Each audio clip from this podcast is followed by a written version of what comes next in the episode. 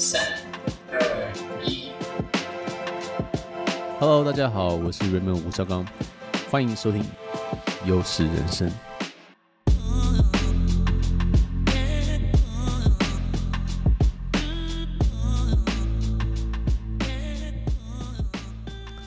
What's up, everybody？这一集的节目真的是非常非常的精彩。我们邀请到了穿梭在赌场、靠击败赌场为生的咖啡，来为我们分享他过去的经验，以及他是如何去思考这些逻辑的。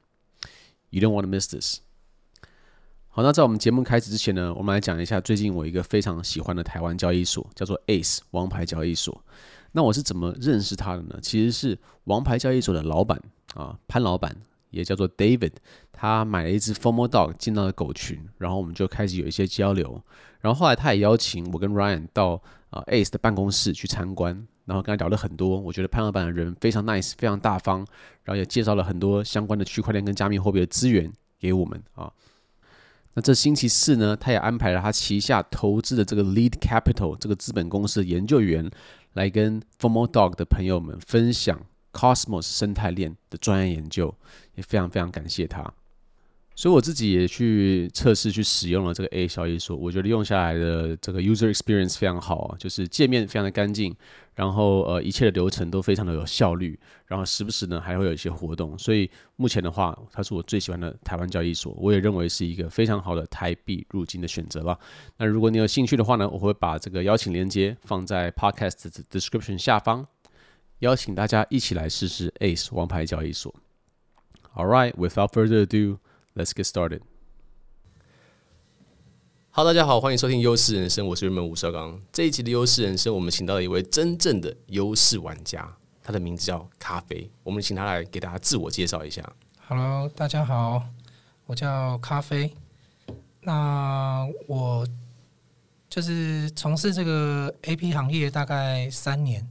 那最早其实是在澳洲打工度假。诶，什么叫做 AP 行业？可以解释一下。AP 其实就是优势玩家的简称，Advantage Player，也也也对吧？对，其实这个是最早是赌场对这些人的称呼。嗯哼嗯哼，对，就是可能对赌场有优势。那赌场毕竟是营业盈利单位嘛，对，他所以他可能不想跟这些人玩，他会就会请你出去。嗯哼嗯哼，所以就是我们常常在新闻上听到的这个赌场黑名单就是你。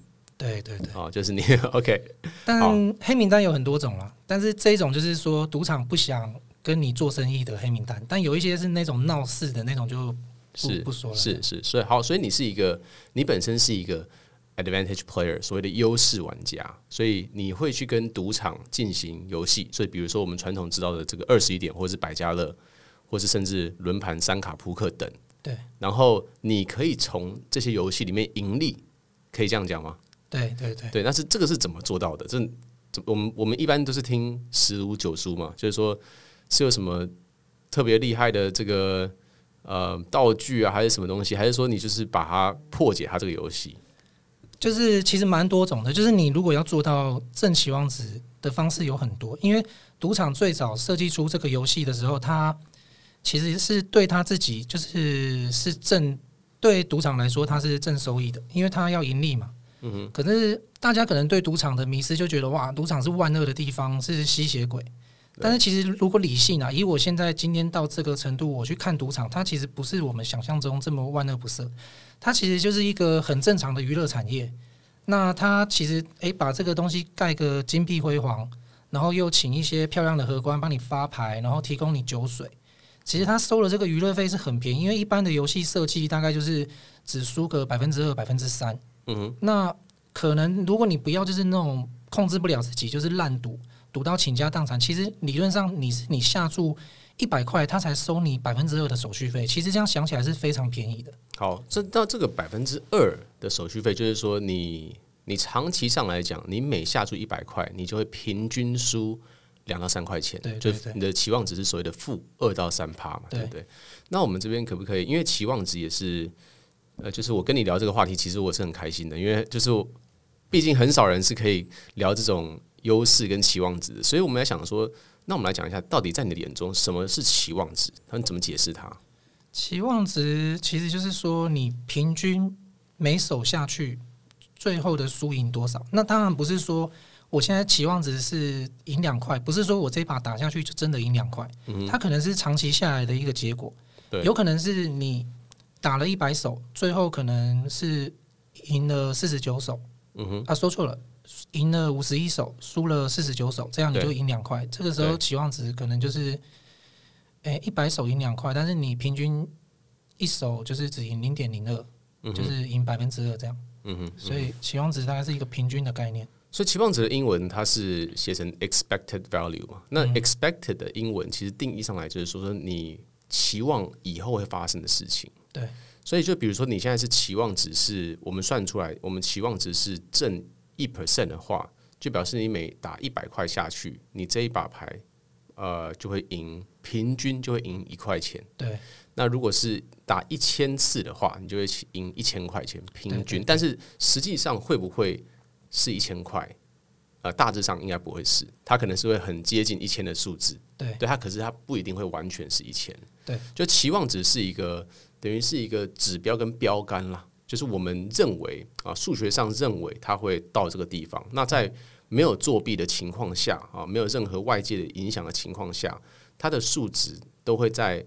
这个地方达到，然后正负不会差太多。对，这个其实就是牵涉到它其实本身是一个平均的概念，平均值。对。可是这个又牵涉到统计学，因为大家不管有没有修过统计，应该都大概知道这个中型分配或者叫常态分配。对。所以它是。期望值是在最高峰的地方，那当然这个样本有时候会偏离嘛，就是其实选举这些民调都跟这个有关。那可能就是你运气比较好，是在右边的一倍、两倍标准差也有可能，也有可能在这边发生，或者是运气比较不好，那就是在左边的一倍、两倍标准差也是有可能发生。所以你当然期望值是在最高峰的那边嘛，但是你中左右还是会有点偏误。嗯哼嗯哼，所以所以你就成为了这个。等于是靠期望值去战胜赌场的一个一个玩家。对，那这个事情是怎么样发生的？就是到底这个故事是什么？我们来分享一下。最早呢，就是我去澳洲打工度假嘛，那可能一些背包客就会说：“哎，赌场有免费的那个饮料可以喝嘛。”嗯哼，那可能从小到大也都。没有接触过赌场，可能。哎，我兄好奇问一下，就是你小时候喜欢打牌吗？就是在比如说逢年过节的时候，或者说在国中、高中的时候，会跟朋友喜欢打扑克牌吗？小时候不懂哎，连麻将都不会打，但是可能、就是、我跟你讲，我也是一样。对，我们家是我们家，包括我自己，还有我爸妈，他们都是完全不碰打牌、麻将，什么都不碰的。对，结果他养出一个这样的儿子，跟我真的很像。对，因为小时候真的就是会真的认为赌场就是。赌博就是非常不好，就是啊，你有去过吗？小时候没有，完全没去过。所以澳洲是打工度假，是你第一次去第一次去赌场，对。嗯、然后就发现，哎、欸，跟新闻看到的都不一样啊！新闻看到的是地下，就牵涉到什么可能黄赌毒啊、黑道啊，对对。结果去才发现，哇，原来赌场是个很高级的地方，有可能是大家商务出去做生意，那晚上本来。可能到某个人房间吃吃零食，结果自己打牌坐在床上还要自己洗牌发牌，就很 low 嘛。嗯、那他其实是提供你一个场所，大家的可能甚至穿个礼服啊下去喝点小酒。那可能你打一把牌，可能聊天聊个五分钟十分钟又打，是一个交际很高贵的地方。其实应该跟台湾传统大家想象的有点不一样。台湾就是那种地下赌场啊，乌烟瘴气。想象我小时候想象是这样。对，我觉得这跟民族文化感觉有点关系啊。就是说，在我觉得在西方文化里面的话，他们就是真的可以说，呃，就是一个周末，然后他们就就是很多，尤其是那种退休的这种军人，他们就是这样，他们就去 Vegas 很多嘛，就是去呃，就全部都泡在那个老虎机，还有给他泡一整天，然后他就下那个超小的注，然后他可以下十二个小时。对。但是你去澳门看看这个国内的赌客就完全不一样，就是很拼，在那边喊，在那边追那个龙。对对对。就。情节完全不一样嘛？对，好，所以你去一个赌场，那你又怎么发现这个东西是有破绽的？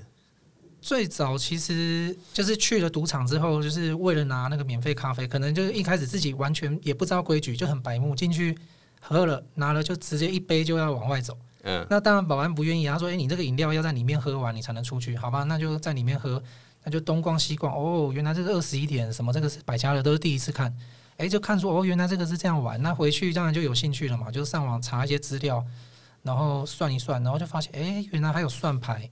那听到这个逻辑，当然它不会像是一些什么看路啊这种，就是自己因为懂数学嘛，你你就知道这个没有用，独立事件嘛。可是算牌你就知道这诶，这个不是独立事件哦，就可能前面发生的事有影响后面，那这个逻辑就非常对我胃口，诶，好像真的有用，那就开始就有去赌场小小事，就拿自己的那个打工的薪水嘛，就去后面小小试，结果发现，诶，有赢有输，有赢有输，但是慢慢的是发现总资产是有慢慢的在往上涨。那因为那时候我就是薪水只要是台湾部分就是有大跌。因为那时候可能也没有在看盘，就是也不关心台湾的事，所以一般我接收到哦什么台股大跌，一般都是真的已经跌蛮惨的，所以那时候薪水有多少就马上汇回台湾，然后马上买股票，uh. 所以那时候算绩效也不错，但是坏处是那个时候在澳洲身上是没什么钱的，嗯哼，所以我最早其实算盘已经学会了，因为很好玩嘛，那我在上班的时候就边背基本策略啊，然后边回家就是算练算牌的速度。然后一直到我那时候身边累积到四万澳币，那时候大概算起来是一百万台币左右，才真的去赌场好好坐下，然后从烧桌开始。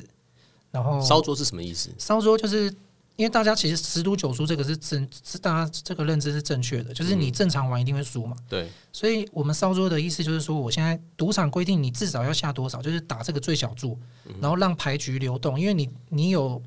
牌局进行有游戏，你才可以看到那个牌一直发出来，对，你才开始开始做计算，对，所以你就一直烧桌打打打到，哎、欸，现在变成正期望值的时候，那你就已经要开始做不正常的事，就是我现在原本是打最小注，这时候我忽然就要打很大注，打在正期望值上，然后把我前面这些小输小输的 EV 一次赢回来，这样不是很假吗？就是赌场马上就看出来说，哎、欸，那你怎么突然打那么大？对，所以这个就是赌场判断判。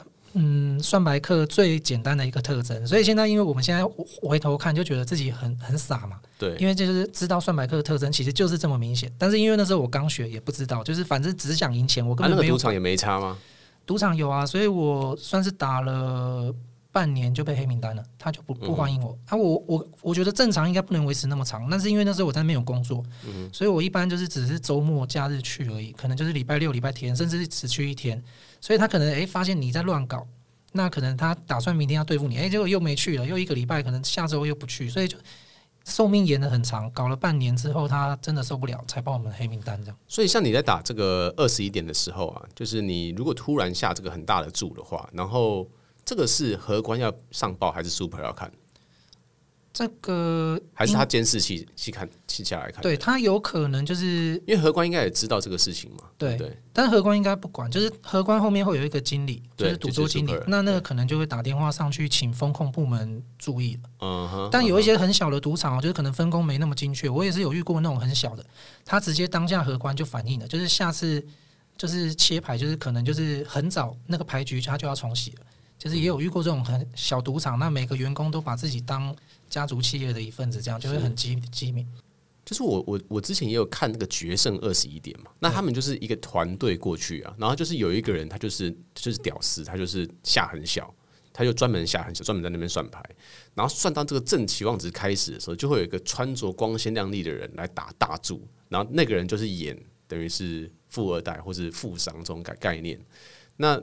我我听起来像是你一开始就是艺人工作室啊，就是艺人这样打，但是后来有没有等于是有开始要需要演戏这件事情，也要也要考虑进去吗？对，其实就是这个就是非常关键，就是如果你要组成团队，我觉得最终最主要的目的就是这个，因为你忽大忽小，赌场会很容易注意你，可是如果就是。你假装两个人不认识，那我就是就像你刚刚说的屌丝，我就是真赌客在那边倒霉鬼，一整晚就是块美金对，但是一直输。嗯，可是其他的就诶、欸、可以演的，诶、欸，我喝的醉茫茫，那嗯嗯嗯然后提着公司包，我就是就是商务人士嘛，我过来就是轰几个大柱又跑了，所以这个就是团队间我觉得配合可以对延长寿命来说非常重要的一个举动，这样。哦，所以所以电影演的是真的吗？对，电影演的是真的，所以他蛮蛮写实的，对。其实那个电影它。不单单就是电影，那些人都是真实，就是那些电影原型是真的跟电影公司签约，是真的是那些人改编的。哦，是啊，所以那些人我们其实还认识。哦，哇哦，所以他是真真实故事，还活着，还活着，不是不是不是真的很遥远。太酷了，太酷了。好，所以诶，那我好奇问一下，就是说你那，你当时算这个二十一点，你是算出它是挣多少？就是还是说它是浮动的？比如说到加几之后它就挣多少？对，浮动的，它其实。嗯，原本最早的输率跟它的规则有关。那每间赌场的规则会有些微的不一样，嗯，但是大概都落在输原本的天然输率可能是输千分之三到千分之五、千分之六这个区间，嗯，那你算牌就是你假设一副牌里面只要大牌多小牌一张。就是应该说，就是十 J Q K S 这个算大牌嘛，算大牌。对，对。然后如果比二三四五六，就是算起来多了一张。对。这个时候对玩家的优势大概上升千分之五左右。嗯哼，嗯哼。所以你如果原本假设这个游戏都是输千分之五，你只要大牌多小牌一张，这时候基本上是米平了，你已经没有输了。嗯哼。啊，如果这个赌场还给你点数，你基本上已经赚了。所以，如果你大牌多小牌两张，就是已经确定赚，你这个就是正期望值，这个时候就会下比较大。嗯哼嗯哼，所以你们也会就是说浮动性的依照期望值的这个增加来去改变你们的注码。对，我一开始其实做法就是这样，非常标准，完全就是照数学，嗯、就是照凯利嘛。就例如说，刚刚说假设是输，原本是输千分之五，那我这时候如果我算大牌多小牌两张的时候，我应该是倒赢千分之五嘛。嗯哼，这时候我就是照凯利去打小小的。那这样就是自己就会很痛苦，就是诶、欸，每次就上升更大的时候，我就要计算我的注码更大，对，所以是一直浮动的。对，可是我后来的调整做法是让自己没有那么多节，就是可能正期望值的时候，我就已经瞬间达到一定的注码。嗯哼，然后但是如果那个期望值飙到很高很高，我不会再上升，我可能最最高就是达到一个我资产可以承受的是注码。是，所以这些东西都是要事先算好的嘛，对不对？对，事先算好。那就是说，呃。呃，算牌这东西是有它有软体的吗？还是说你必须要手算，还是怎么样？还是说有有策略是可以直接学的？嗯，我们对赌场通常都是心算，但是你在训练过程中，嗯、我知道有有蛮多对蛮多这种开发来训练算牌者的软体，只是我自己也会觉得没有那么难，就是好像也没必要。就像可能我现在跟你说怎么算，你瞬间就通了。它其实就是大牌。跟小牌之间张数的差距嘛，嗯哼，所以就例如说，现在牌桌上拉出来一张二，这个就是小牌嘛。那你对还没发出来的牌里面，是不是就是小牌小了一张？减一吗？对，没有，你要算加一，嗯，加一，因为这时候大牌多小牌一张，OK，所以你出了一张小牌，你反而要记正一，OK，因为代表大牌多了一张，嗯哼，然后如果你又拉出一张 Q 好了，那这时候就米平了，你这就是大牌跟小牌又变一样多了，所以加几就开始嗨了，加几呃。这个牵涉到两个，一个叫做流水数，嗯哼，流水数就是我们刚刚说的，就是实际上到底差了几张。嗯、可是你很明显，你如果说一百副，你只差了，就算你差了二十张，那又如何？就是其实浓度来说是没什么差的。是，可是如果你只有一副牌，结果就差了三张，哇，那就差很多。对，所以你中间还要牵涉到浓度的概念，你要去除以到底还有几副牌没有发，所以这个叫做增数出靠。哦，OK，对，哎，听起来超专业的。就这么好玩的东西，可以就二十一点，其实是我的我的梦魇。就是我我打德州扑克的过程，其实我以前哈，就是我打德州扑克输输一输的时候，我就会不爽，那我就会不爽，我就会去二十一点把它凹回来。对，然后我这边顺便给大家讲一个概念，就是我当时是这样子。那因为我不知道咖啡有没有经过这个路程啊，就是说，当然我打扑克的时候，我一开始是我没有接触到。期望值的，我就是打 feel，跟朋友打好玩的，然后就是看电视上的这些扑克明星，他们打的水学他随便乱打，然后直到有一天我发现这东西有输之后，我去开始研究它，我才知道期望值的这个存在。但是哪怕你知道期望值是这样子的时候，你其实也会很难说就按照这样的方式下去去执行，所以。虽然说我后来得说扑克打得不错，然后都按照这个所谓的基本策略去走哦。基本策略我们这边可以解释一下，就是我们的基本策略跟你们的基本策略应该道理是雷同的啦，就是在不知道任何事情的情况下打一个输最少的策略。对对，那就是我就按照这个基本策略打的不错，然后赢嘛。但是有时候当然你知道这个数学是有波动的，所以有时候我去打的时候会输。然后好死不死，以前的这个扑克网站他们就会有二十一点可以可以打。然后呃，现场的当然赌场当然也有二十一点可以打，所以我就比如说我就输两百美，我就是一把给他熬回来。对。然后很长就赢了嘛，然后哎一把给他熬回来，啊两百就输掉啊没没事，那两百输掉的话我们就四百再来一把，然后诶四百输掉的话就八百再来一把，然后基本上我我会发生的事情是我会连续二十天都把它赢回来，对，就可能在一千六或三千二的这个级别就就赢回来了，就没事。但是我会有就会有那么一天啊，就是直接 bankroll 全部破产，就是直接连输十几把。那这个系统其实在呃赌博界是有个学名，它叫马丁 Martingale 的系统。那我们因为其实蛮多人都会用用这样的思维去去想的，因为他觉得说，那我这把告诉他衰，就是我是这反正这反正就是你是说啊，赌场五十一我四十九嘛，也没有差多少嘛，那我这个一就差不多，我们讲一半一半好了啦。那已经连连续六次了，那总不能第七次吧？所以这边的话，我觉得想探讨两个话题，第一个就是独立事件，然后第二个就是说马丁系统为什么为什么是不行的？嗯，我们想说请请这个。优势玩家给大家解释一下，就独立事件，我觉得这个在台湾的教育系统上，国中上应该理论上就知道这个东西了。对啊，所以全部人都读过啊。但是你真的去赌场的时候，每一个人都追那个龙啊。对，就是百家乐连续出个什么五个庄，或是什么六个闲，大家就会去觉得说，哎，这个气势非常旺，要给他追下一个。但是其实这里面的人，每一个人都知道独立事件。对，那为什么大家还是这么不理性？我觉得这个。应该就是人性吧，我都称呼这些人叫做赌场动能仔，就是有点像那个股票在追动能。可是这个里面大家都知道，百家乐就是前面发生的事对后面的影响很小，几乎就是独立事件。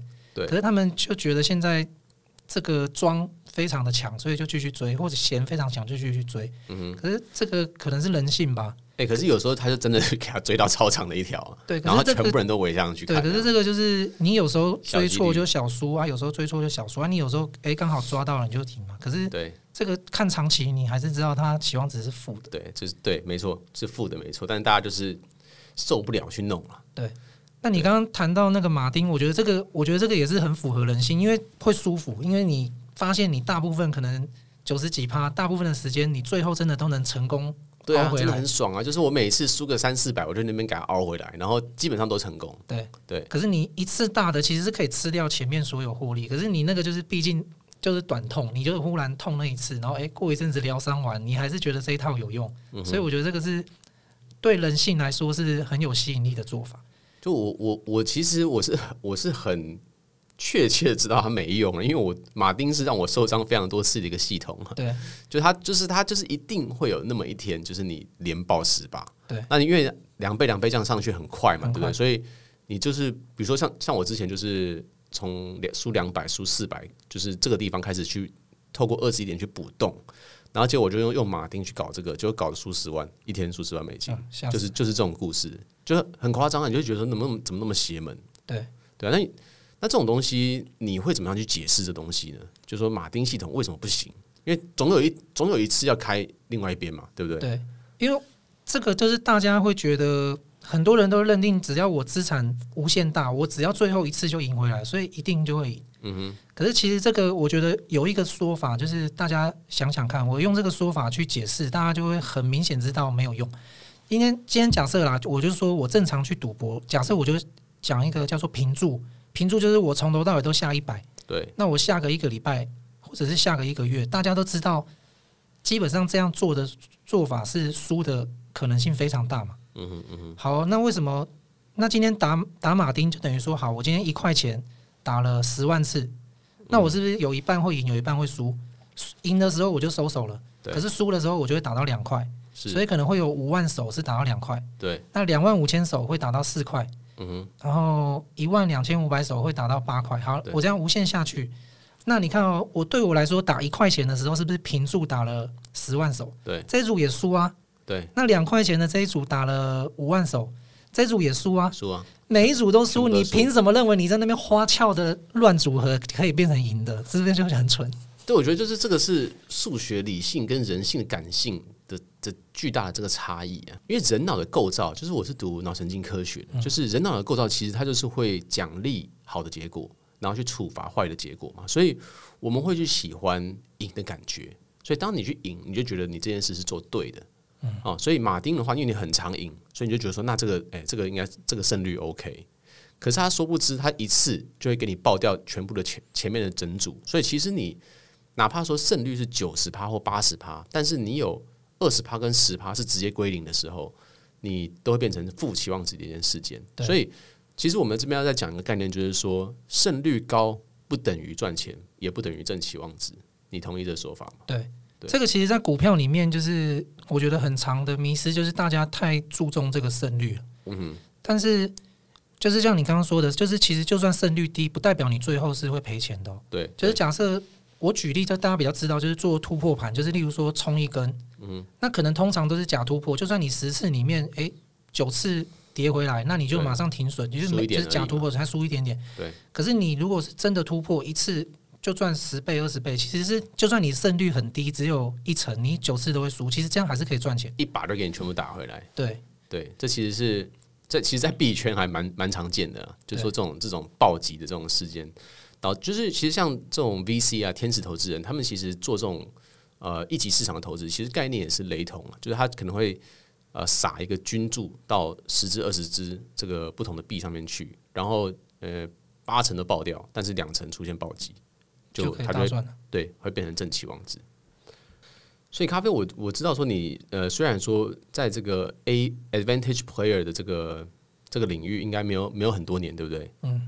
但是你的战绩非常的辉煌，你带领团队啊，在各大的赌场就直接赢下超过三亿台币的奖金，也不是奖金呢，就是你赢赢他们就对了，把他们打爆。嗯。那这个东西可不可以分享给我们一个比较生动一点的故事？好，我其实自己印象深刻的就是有一次在韩国赌场，那他们因为为了吸引那种真赌客，嗯哼，那种大客留在那里，嗯哼。所以他给了那个真赌客非常好的优惠，就是你每天来到底带了多少钱，你的总资产带了多少钱，我先送你一个百分之十的加注券。对，那正常赌客你为了得到这个奖励，你玩了一天两天，你其实是慢慢会把它输回去的。十趴这样子，他要怎么他要怎么输定了吗？你如果只打完打完你那个注，就比如说我带一百万去，对，他就给我一百一十万，对不对？对，然后我就只只流水一百万，对，那他不是输定了？对，一定输。嗯，那这样他他有一个 minimum 说你要达到多少流水量吗？有，他就是他其实是买的是尼玛，尼玛的意思就是说你那个那个筹码不能换回现金，你只能把它输掉。嗯哼嗯嗯。所以，例如说我今天打了十块，那我赢了，他会赔我十块，那个十块就变成现金码，这个现金码是可以换回现金的。对，但是尼玛不行，然后下一把输掉了。那个十块就收给他，所以我就成功洗完，这样叫一转。对，就是尼玛洗成现金码。是，所以他买的那个尼玛就已经先控制你的码量，大概是两倍多。嗯哼。所以你你洗完这个一百万，你就额外得到那个加注券。加注券其实不是不是真的十万，它是不管输赢都会收回来。就例如说我我加注券是一百块，这时候我下一百块的时候，我就可以再把加注券放在上面。嗯。那如果赢的话，我可以赢两百块回来。嗯但是输的话，就是筹码跟加注券一起输掉，所以你不管输赢，那个加注券都会不见。所以那一百块的加注券其实只价值一半左右。嗯哼，对。好，这个我有点听不懂了。就当然，如果这听众没有听得很懂的话，也没有关系，你可以重回去重复听个几次。但是简单来讲，就是说赌场现在在做促销，对，他要做一个 promotion，对，那他就送这个呃奖金给来的这个赌客。好，那我们来接接下来听接下来的故事。对，你这个理解非常对，就是我非常爱用这个比喻，就是像我们去卖场，那卖场可能它有策略，就是有一些产品要轮轮流牺牲打。就像国外很多产品会，哎、欸，这一周我这个产品是半价，就负 EV 来卖了。对，但是它是为了照顾其他商品，我为了去买这个产品，然后我顺便逛其他，顺便买，那把你赚回来。然后这个轮流牺牲打，每个产品轮流做促销。我跟你讲，他这种招数对我就超有用的。就比如说永利还跟我讲说，哎、欸，Raymond，我跟你讲，今天我给你招待一个什么什么大房间，我给你安排什么什么晚餐，然后你来这边打，你来这边打几把就好了，就打一个小时就好了。然后你也不用，也不用，也不用什么大注，怎么样都不用。然后我就会去，然后我就会打，然后我就会。打到烧掉，就说我、哦、靠，怎么又又打百家乐？就是我靠，怎么就八点又输给九点，就超不爽，然后就就莫名就出输超多的。所以对我来讲是超级有用的，他这样子反而是正气王子的。对，其实他就是为了抓这种，就是我先给你优惠，那你来了，你不管是我今天运气很好，你也有理由说哇，我今天正在顺，所以我就继续打。对，对对，那那个 EB 就会吐回去了。然后或者是我今天倒霉，我今天一定要熬回来要打到赢，那你也会打超过嘛？对，那所以我说，A P 这个行业对我来说，我每次都形容大家不要想成就是太高大上。嗯，其实对我来说，我就是那个贪小便宜的大妈。我去卖场，永远就是我拿那个半价的商品，我一拿就是半年份、一年份，然后我拿了就走，其他不买。超级赛亚人大妈就对了，最最强大妈。对，所以我说做 A P 来说，就是我只去拿赌场这个优惠，我完全不照顾你的生意，我根本不想再去额外多的消费。我拿到你的优惠我就走，那这样我就会赚。那他这样子。不是就知道你要来了吗？他他不会很讨厌讨厌你们这种这种玩家吗？对啊，所以我们在赌场应该说难听，就是 蹭吃蹭喝的那种老鼠嘛。他要他要营业，结果你们一直捣蛋，所以他只能把我们黑名单，就希望不跟你们做生意了。嗯哼，那那怎么还会有这种机会呢？是你找别的人去打吗？你如果只针对一间赌场是这样，如果他这个优惠还在，那你被黑了，你就再找其他人去代代替嘛。可是实际上，全世界赌场可能几千间啊，那他们有连线吗？没有连线，没有连线，就是甚至在美国啊，那种就是例如说附近有几间赌场，它是竞争关系，你去那边算牌，他就也很客气跟你说，哎，你我们小本经营，你不要再来了。啊、你去那边算，那我跟你说，隔两条街哪里、哦、那边还有一家，那你去那间玩。我靠，还要这样黑别人呢？对，那如果是连锁的，像那种大财团，那是他们同一个老板、同一个股东那种，就可能会连线。嗯、你在一个地方黑，可能整个系列就会黑掉。就比如说威尼斯人，在美国跟澳门就不能。对，美国、澳门是分开的，但是你在美国的所有那个。金沙的对都都会都不行。OK，好好了解。好，所以有这个有这个 bonus，然后发生什么事情？然后那时候他其实是给赌客的，后来那个赌客跟我们是认识嘛，嗯、所以他就跟我们这个讲、哦，他是就是邀请制的，就对了。对啊，所以他其实是本来是给那个很好赌的赌客，给老板。对对对，然后那个赌客跟我们讲，然后我们就算代操，那让他们入股，因为他们是提供我们这个消息嘛，所以就算那他本人不用去打吗？他本人也有去打啊，那就是由我们假装我们都是他的客人，是他这个真正的代理，这个大的线头帮我们带去，哦、我们都是假装是他的客人。OK，, okay 但其实我们操作的都是比较非常精准的。嗯哼嗯哼。所以一开始去就是，例如说，假设我们三个人去，我们都带一百万去。嗯哼。那那我们三个人都同时开打，我打一百，你买一百万，然后我买一百万，他买一百万，那这样我们才赚。赚三十万的那个加注券嘛，对，所以我们的做法那时候就是，哎，大家集中钱在我身上，嗯哼，我一次买三百万，然后我瞬间把我的码洗完，我赚了三十万这个优惠券之后，我结账，再把现金拿回去房间，那再换 Raymond，你再拿这个三百万再加刚刚赢的再去赌，嗯哼，哦，我们现在是讲美金吗？三百没有没有，我只是随便讲，那时候是用韩币。好好，那我们这样就接力，而且这个是复利是非常可怕的。就是刚刚说加注券十趴，那你就十趴再十趴再十趴。对，但是你加注券因为只值一半，然后再加上输率，你大概还赢三趴四趴。嗯嗯。所以你这个时候是一点零三乘一点零三，瞬间一直上去。然后我们就是打了非常多人头，我用完就换下一个人用，然后再请当地的雇佣那种来给他走路工，给他跑路费，给他一笔钱，请他帮我打一两个小时打牌。啊，他就他就。就没事就来就会打了，就是那策略这么简单吗？对，就是桌面上我们根本没有要赢赌场哦，就是桌面上摆你是输打了，你就是对哦，就是但是是那个优惠券。它是什么游戏？百家乐，百家乐，所以你就是啊，你就是你一直压庄就对了。对对对，因为压庄输最少嘛，输百分之一点零六啊，所以你就真的叫工读生这样这样做。对，然后就疯狂这样做。啊那赌场后来不乐意了嘛，他就可能也有猜到我们在干嘛。因为为什么三三五好友几个一一团的一起来？可是你们为什么正常来说应该是大家一起上桌一起同乐很开心啊？为什么你们都是分开的？啊，你们需不需要演？就是演，就是时不时下个河这样子，然后时不时下个对子。我觉得这样应该是有帮助啦。可是我太理性了，我会觉得那个 EV 就是输这么多，我根本就下不两把，你要你要你要输给那个 Super 看啊？对我我觉得可以啊，这个就是每个团队的风格啊，我就是。吃相难看，狼吞虎咽，连输都不愿意输，这样、哦不，不管人情了，你就是一切都是以期望值为主。但但也许你带的团，你是会会演这些的，稍微花一点成本去，或者说 tip 那个，对对 tip 对 tip 那个那个主管，对对，我觉得这个就是每个 AP 团队不同的风格。嗯哼，对。嗯那后来就是赌场就跟我们说，你们不能一笔钱大家轮流用。所以他发现他们会是会会用监视器跟你跟到房间说，哎呀，这怎这个人怎么全部都在一个房间？我们本来在房间是很安全，但是后来可能有团员就便宜行事，他直接就不想回去了，直接到厕所就交，然后另外一个人出来他就去买，所以赌场就有点觉得怪怪的，然后就来跟我们说，你们不可以就是同一笔钱大家用，然后我们还很凶说没有，那就是我自己的钱啊。OK，结果结果后来当天呢，就是。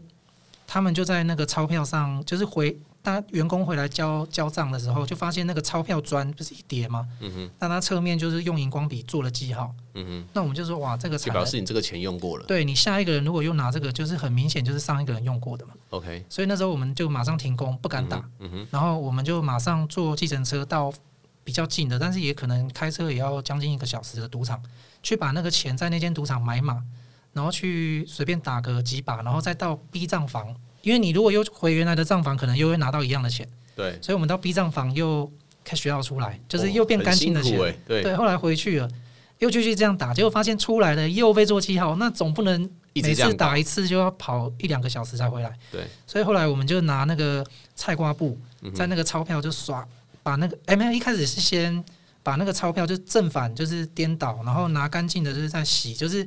把那个荧光荧光笔就是稀释到看不见，就是两三本就是把它混合混合成一个干净的钞票。那后来又发现这样太慢，后来直接用那个菜瓜布就刷，直接刷到那个钞票砖都起毛屑，把那个、啊、那个不会破掉吗？但是侧面它是侧面，不是正面。哦，它就是一个砖块，就是一一一大叠钞票，然后它就是给它画一个横的，这样画一条。对对对，然后每张都刷这边。对对对，然后就刷到一点起毛屑，把那个荧光笔刷掉，然后又继续打。哦、然后赌场就发现奇怪，今天今天我咖啡买了，那理论上我明天又买的话，应该。昨天那个有记号的钱也会进去嘛？嗯、怎么永远我们都是干净的钱？对啊，他过两三天，怎么那么多？对，他过两三天又觉得不对劲了。嗯，结果他这时候他出账的时候，我们就看到他账房的那个那个小姐，就是他用笔画了很几横，嗯、然后员工就拿出来看，哎、欸，怎么是没有没有看到记号的？但是还好回来有回报，就说有这个状况。然后我们就想，哎，会不会是那个隐形的，我们看不到的？对。所以又坐计程车到所有的文具店、大卖场找那个韩国找那个紫光灯、验钞笔，但是找不到。所以我们又请了台湾的朋友，搭隔天一早的飞机，马上飞过来，去文具店买那个验钞笔。结果过来过来一照，发现哇，真的全部都是那个荧光记号。那这时候就不行了嘛？那这个怎么办？也不知道不会处理。然后我就打电话给我。一个读化工系的同学，uh. 然后他就跟我说怎么处理。他一开始给我的方案就是说，你到那个便利商店买那种就是旅游用的那种小的小包的洗衣粉。Uh. 他说那个里面就是荧光剂含量非常重，因为他要让衣服鲜艳嘛。Uh. 然后叫我调浓一点，然后再把整个钞票砖擦过一次。Uh. 那这样一照就哇，全部都是真亮的，我说不行啊，这样怎么可以？然后他就说好，那第二个就是很麻烦。他就跟我说，哎，去哪里？我有点。久远了，我忘记买了些什么，反正他就指定我类似买双氧水、酒精，反正就药房就是买了各种药的。然后可能第一次就是先双氧水，可能破坏那个链接，我也不太知道是怎么样，反正就是照它的顺序擦，然后再酒精，就是好几个药水分擦过一轮，那再照，哎，那个那个荧光荧光剂真就真的弄掉了，然后又这样打了几天，然后赌场还是觉得很奇怪，为什么你做的记号永远都找不到？对对，然后但是后来因为这个复利太快了嘛，因为你都是。每个人，我们一天打了十几二十人，那个资产一直成长上去。他到后来受不了，他就说：“啊，这个优惠我们就关闭了，这个公司暂时取消这个优惠。”被你打，被你打爆了，就打爆了。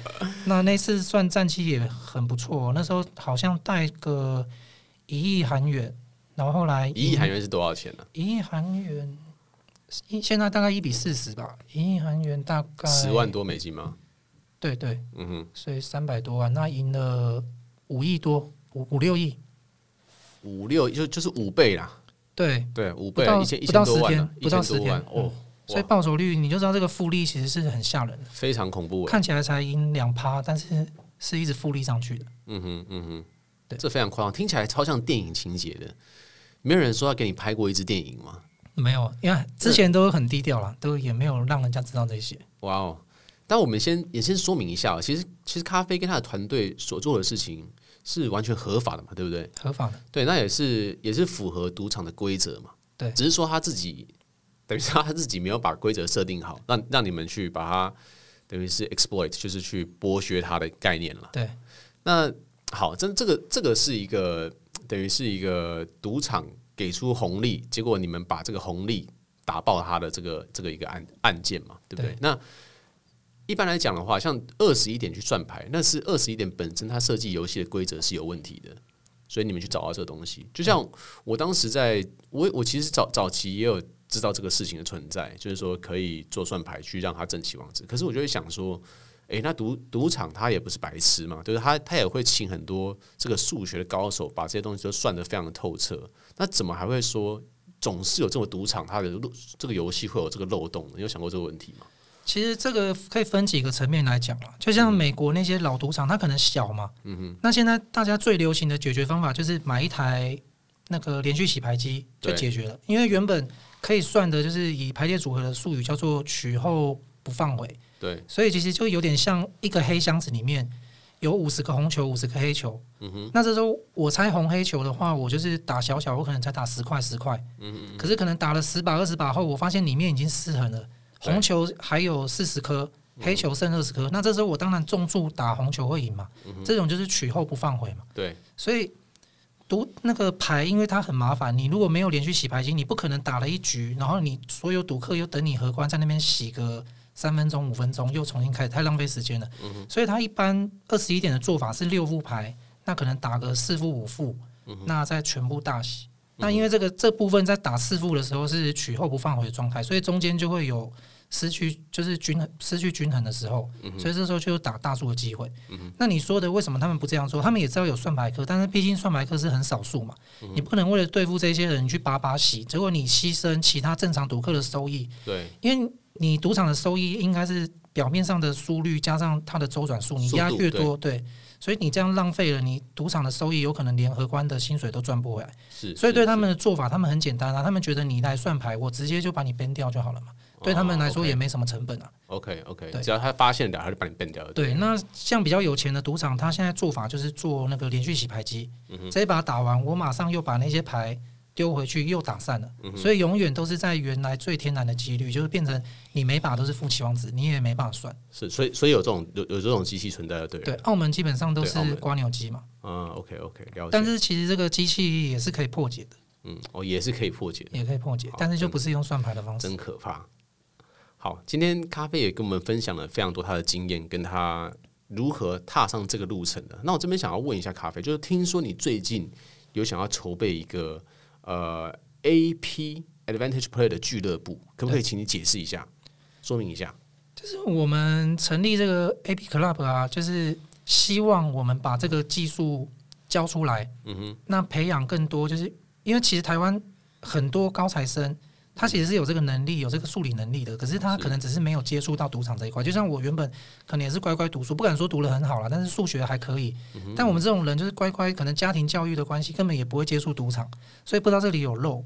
那我只是说把这个技术教出来，那可能他们原本很多人会超过我们哦，他们可能有更好的数学能力，他们去赌场也能发现那个漏洞。所以我希望就是把这些技术培养起来，那对我们的好处就是，哎，之后。这些人都比我们厉害，那我们在这个 club 里面就可以做到资讯交流，甚至技术交流，嗯、或者是有一些写程式的来说，有一些比较复杂的期望值是算不出来。那我基本上我写的程式做模拟，那我可能模拟一个一百万手、五百万手出来的那个机那个统计的数字就会很接近几率了。那其实基本上就可以打爆世界上很多赌场。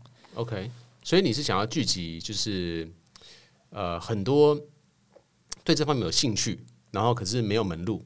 然后聚集他们在一起做一个等于是交流群，对对。那但是可能你也会做教学嘛？是这样吗？教学我觉得在我未来的规划，应该在这个 club 里面，这个价值应该是很小的一部分。但可能对一般人还不知道有这个东西，一开始他可能光是觉得学这个就已经值回票价了。对。但我最后的计划是希望我在这个 club 里面全部都是很厉害的优势玩家。嗯哼。那。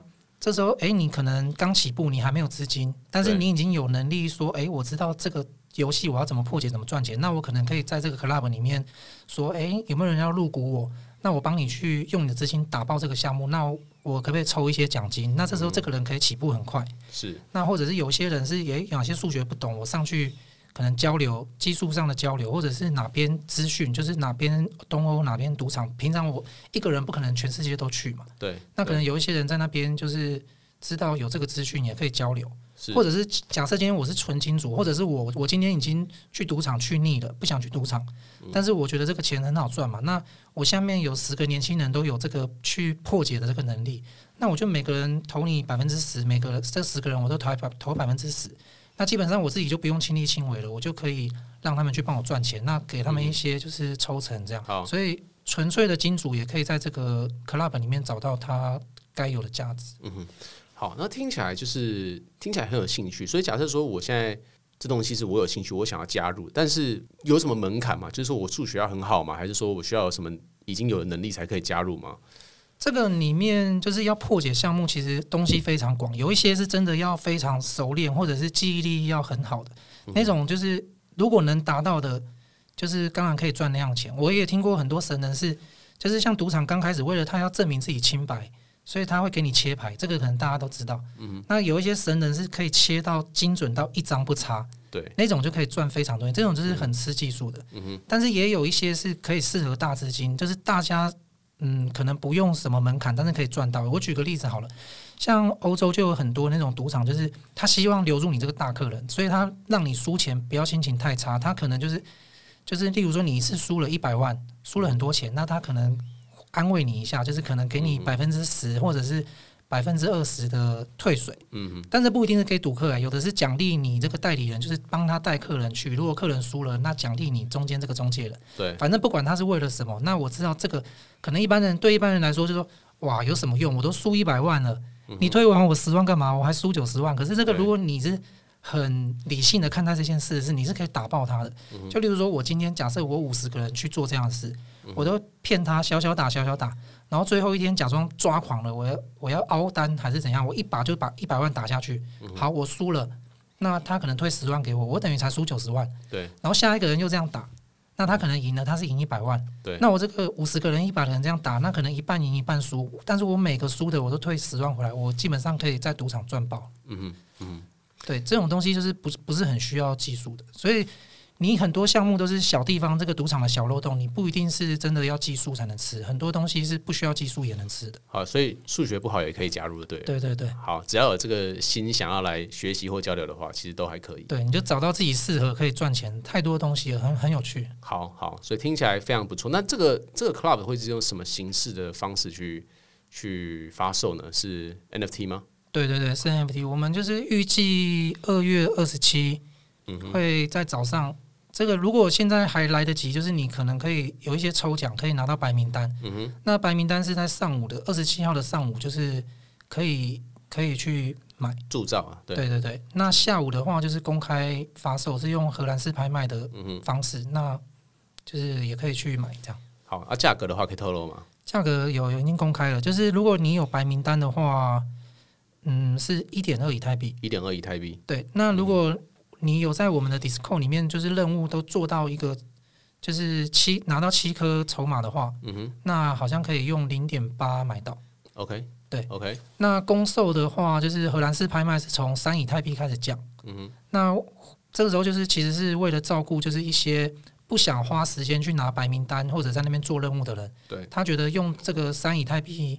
很值得进来这个俱乐部得到，那他就是也让这些人有机会不用抢就可以拿到。他用用那之后降的话，我们最后会降到一点五就会停了。这时候会是保护之前拿到白名单的人。嗯嗯，所以荷兰拍就是跟呃 FOMO Club 一样，就是说市场自由决定它的这东西的售价。就是三，如果你觉得很贵的话，那你可以再等。对，你的区间是多少？有有有确定吗？三到一点五。那它是零点二五还是零点五？零点二五，零点二五这样。对，OK。所以如果你觉得三太贵的话，你就可以等。应该是几分钟？五分钟？对，五分钟就变二点七五。对，然后再五分钟变二点五。对对对。OK，所以这个是在呃本周日的二月二十七号下午几点？下午两点。下午两点会有公开发售。那如果你要去读白名单的话，你可以加入他们的 Discord 去看一下。我会把 Discord 的链接放在这个 Podcast 的 description 下方。对，这边可以透露一下，我们就是第一波发售完，马上就会安排第一波团员，如果有。有闲，你也可以请假，也可以愿意接受出国回来隔离。这个马上我们就会第一波出团，有兴趣的就可以马上跟。然后你们一个团是几个人？一个团就是看愿意。我们一开始规划，我们心中有一定的数量，就是这个案子适合多少人。那如果团员真的就是大家都有上班还不能去，我们可能就是有加入我们 Discord 群，有做任务，就是可对可能会如果还缺人的话，会从那边找。哦，其实感觉这东西就是跟你们去看一次，感觉也会蛮好玩的，很像对对对，很像电影的那种。所以你第一次如果就是我，我相信台湾人大部分对赌博也许就是那个想法都不太好，所以一开始你不一定要抱着就是要去赚钱再去赌的心态，你可以当做就出团都看看世界这样.我觉得也这个心态也不错。我觉得听起来超棒的。这样让我就有点想去了，好久没有，我好久没有踏入赌场了。就是自从疫情之后，就再也没有踏入赌场了。所以，哎，还是非常的怀念了。嗯，好，那我们这次感非常感谢咖啡跟我们聊了这么多。那我因为我觉得咖啡跟我有很多共同点啦，因为我们两个以前都是等于是穿梭在赌场之中嘛，所以呃，其中还会有很多趣事来跟大家分享。所以下一集我们也会请到咖啡来继续跟我们分享一些他过去的辉煌战绩跟赌场趣事。好，那今天非常谢谢咖啡，有没有最后的这个什么东西想要跟大家说？嗯，也没有了，谢谢也没有了。好好，非常感谢大家今天的收听，这里是 Raymond 吴绍刚，我们下次再会，嗯、拜拜，谢谢，拜拜。